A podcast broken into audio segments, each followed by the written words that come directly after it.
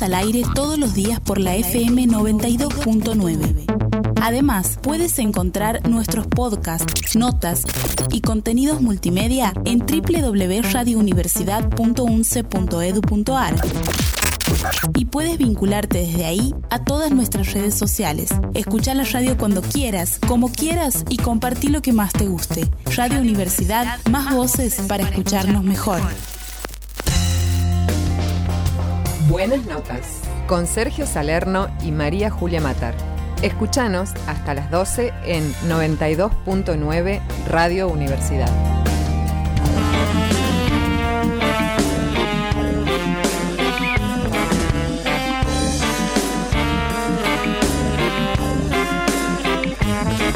Buenas notas.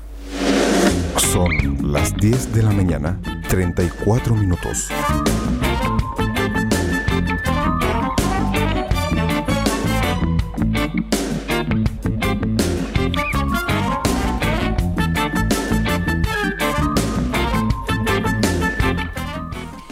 Continuamos en Buenas Notas, estamos aquí en Radio Universidad. Hace unos días atrás eh, se ha realizado una jornada histórica aquí en nuestra universidad con la visita de más de 50 comisionados municipales que firmaron un convenio con la UNCE.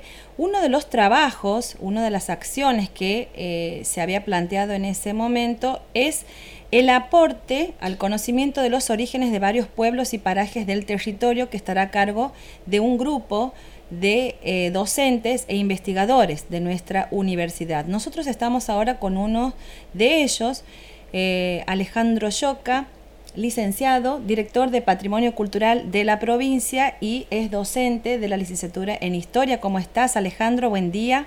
Hola María Julia, buen día. ¿Me escuchan bien? Sí. Hola Alejandro, ¿cómo estás? Buen día, sí. Hola Sergio, buen día, un gusto escucharlos chicos. Igualmente para nosotros Alejandro.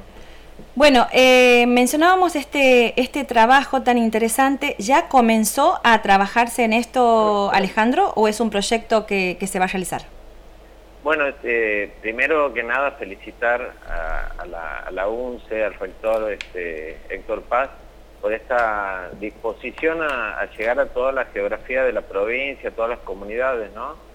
Y en particular a los comisionados municipales que, esperan de la universidad justamente que sea un faro que ilumine, un espacio donde encontrar herramientas para, el desarrollo de las comunidades y para hacer una gestión eh, más cercana al pueblo, más cercana a dar soluciones, ¿no? La verdad que nosotros, y yo soy docente también de la carrera de Historia de la Facultad de Humanidades, y es un hábito trabajar eh, con, con todas las comisiones, porque también el gobierno de la provincia eh, nos ha bajado el lineamiento de trabajar con, todas las comunidades de la, de la provincia, para eso somos una entidad provincial. Este, y venimos haciendo distintas experiencias eh, que se juntan con esta movida ahora más formal que, que proponen para todos los comisionados de, de la provincia este, realizar actividades para acercarse al conocimiento, ¿no? Y qué mejor que la UNCE, que tiene docentes, que tiene investigadores que están construyendo nuevos contenidos. Y creo que en particular el tema de la historia que estamos trabajando con la magíster Adriana Medina, que es la coordinadora de la carrera de historia, eh, tiene una deuda con los pueblos porque eh, nuestra historia ha, venido por el camino de, la, reivindicación de, de los logros personales, de los funcionarios españoles coloniales, de los fundadores y bueno, este, después las, las cuestiones del capitalismo han hecho que, que esos pueblos eh, tan, tan lustrosos como han sido las villas, ¿no? La villa Filípica, la villa Salavina, la villa Matará, digamos que el apelativo de villa hacía mención a, a, una importancia de esos poblados dentro de, del entramado del gobierno español. Pero hemos visto que después eh, eh, el ferrocarril ha generado otra lógica, los pueblos se han apartado de los ríos y de alguna manera se han generado graves pérdidas, graves efectos negativos para, para estos pueblos que hoy este, hasta en algunos casos han perdido un poco esa memoria eh, colonial de, lustre, como te digo, de honor, de, y también de importancia económica Porque si vos vas a, estas este, ciudades, muchas de ellas que, por el riego también, que ha sido una decisión centralista desde los gobiernos de fines del siglo XIX, han quedado sin agua, digamos, tantas localidades de Loreto para abajo, que eran verdaderos centros económicos, productivos, industriales, que han dado incluso eh, la nominación del 2 de septiembre de 1587 como Día de la Industria, con productos sacados de ahí de Salavina, y de parajes vecinos, vemos que hoy están luchando con la falta de agua, que se les mueren los animales, este,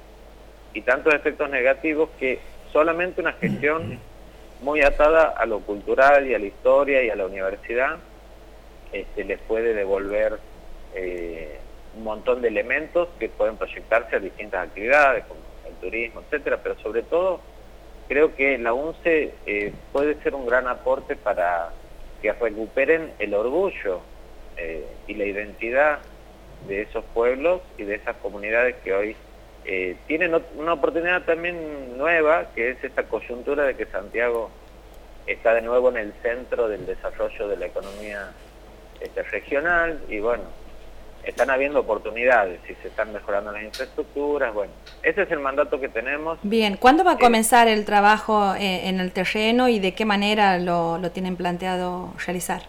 Bueno, lo que estamos trabajando con, Adriana Medina de la carrera de Historia es un, primer curso de, vamos a decir, de aproximación a la historia, a la memoria de los pueblos. Eh, se puede hacer, lo, lo, habíamos planteado como líneas este, o, etapas históricas fuertes, como ha sido la del Camino Real, que es un rosario de pueblos que tenían postas este, eh, en el Camino Real, que eran postas donde la gente cambiaba caballos, dormía, se alimentaban, tomaban agua los caballos.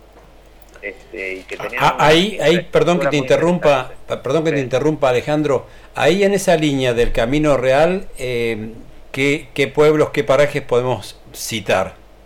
Y bueno, nosotros habíamos generado con Adriana una herramienta que es una pequeña revistita que es un poco una síntesis, ¿no? que muestra a estos pueblos que tuvieron posta, como Manogasta, Silípica, eh, el Simbolar, que era la antigua Villa Loreto. Ajá, eh, bien. después este, la Noria de Ayuncha, este, Barrancas, eh, Salavina no, no era posta, pero después iba para Ambargasta, había como un camino alto que iba para el lado de las montañas de, las serranías de Ambargasta, eh, que pasaba por, por Tezuelo, también iba al norte de Córdoba, y otra por al lado del río que eh, tomaba Oratorio, Sumampa, digamos, estos, estos pueblos históricos, ya que cuando venían los, las carretas y los arreos de ganado, de mulas, de vacas que iban hacia el Potosí, digamos que era el mercado que demandaba los productos de la región,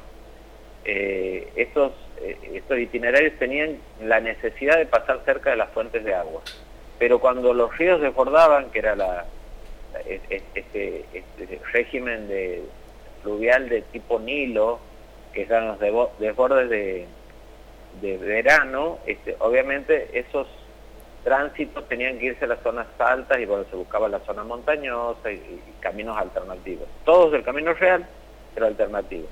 Esta es como una, una fuerte que también comparte un poco lo que fue la obra de los jesuitas, también la ruta de los jesuitas, que eh, toman en cuenta estancias.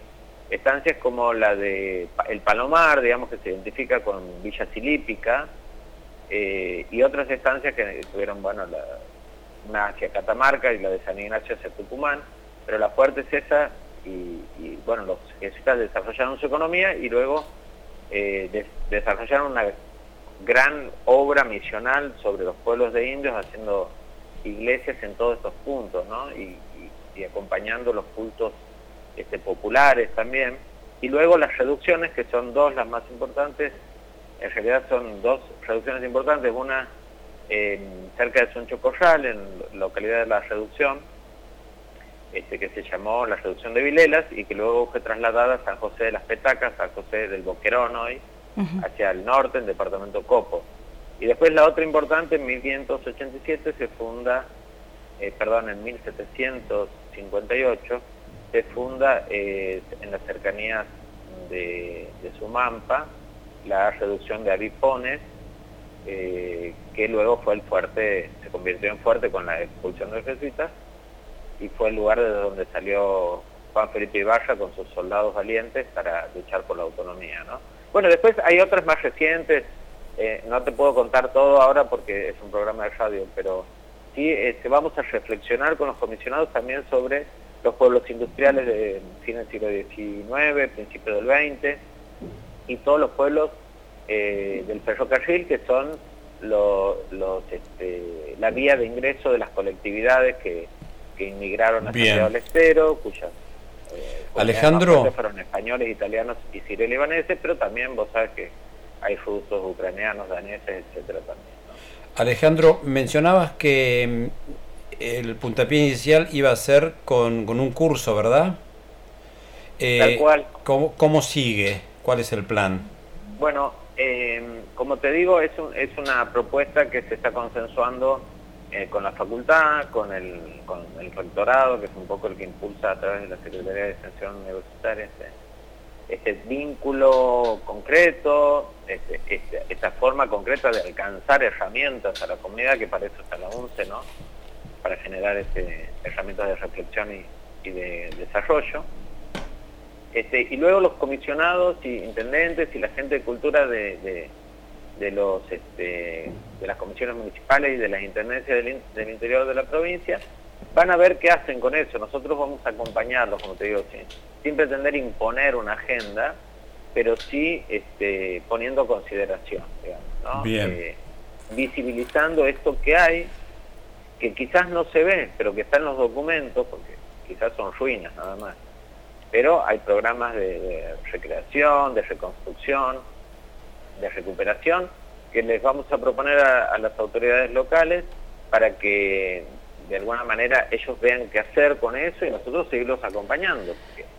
y hay una voluntad de, desarrollar una recuperación de la memoria industrial, de la memoria este, de los inmigrantes, de la memoria de la economía colonial, de los jesuitas, eso este, va a ser una decisión de la comunidad que vamos a acompañar. Y hoy es con un primer curso introductorio y luego será con, asistencia para crear guiones de museo, para montar muestras de museo, para que, bueno, vayan viendo las autoridades locales que por dónde quieren ir y nosotros como universidad acompañarlos. Bien, y nosotros como espacio eh, aquí en la radio nos proponemos también para dar a conocer todos esos trabajos que se realicen porque nos interesa mucho, ¿no? También eh, todo lo que tenga que ver con, los orígenes y, conocer esta, estas historias de nuestro territorio.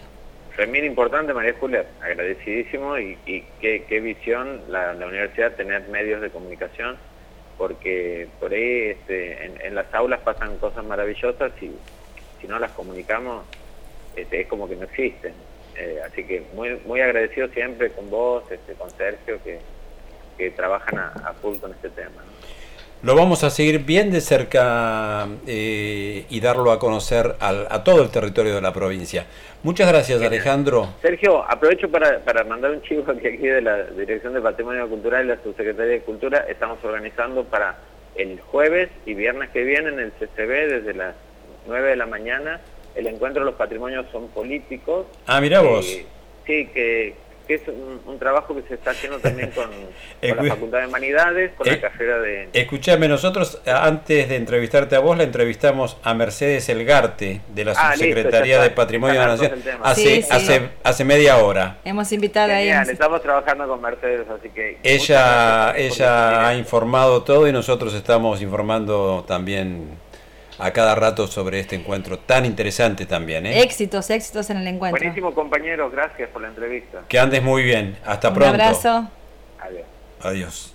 Muy bien, ahí está entonces Alejandro eh, este, Alejandro Choca con sus múltiples actividades. Bueno, interesantísima la propuesta de, de acompañar, de ayudar, de aportar desde, desde el saber universitario a, las comisiones municipales, a los pueblos, a tener más información sobre su historia. recuerdo en una entrevista a, a un funcionario de Antaje y que en el aire, al aire preguntamos nosotros, no, no, no, eso nomás voy a decir. y este nosotros preguntamos porque nos interesaba conocer eh, el porqué del nombre, cómo, cómo los orígenes de la, de la localidad y bueno, y nos dijo al aire que, que desconocía totalmente eso. Claro. Bueno, esas cosas pasan. claro, seguro. Esas cosas pasan y por eso entonces... Tan importante el aporte de la universidad. Esta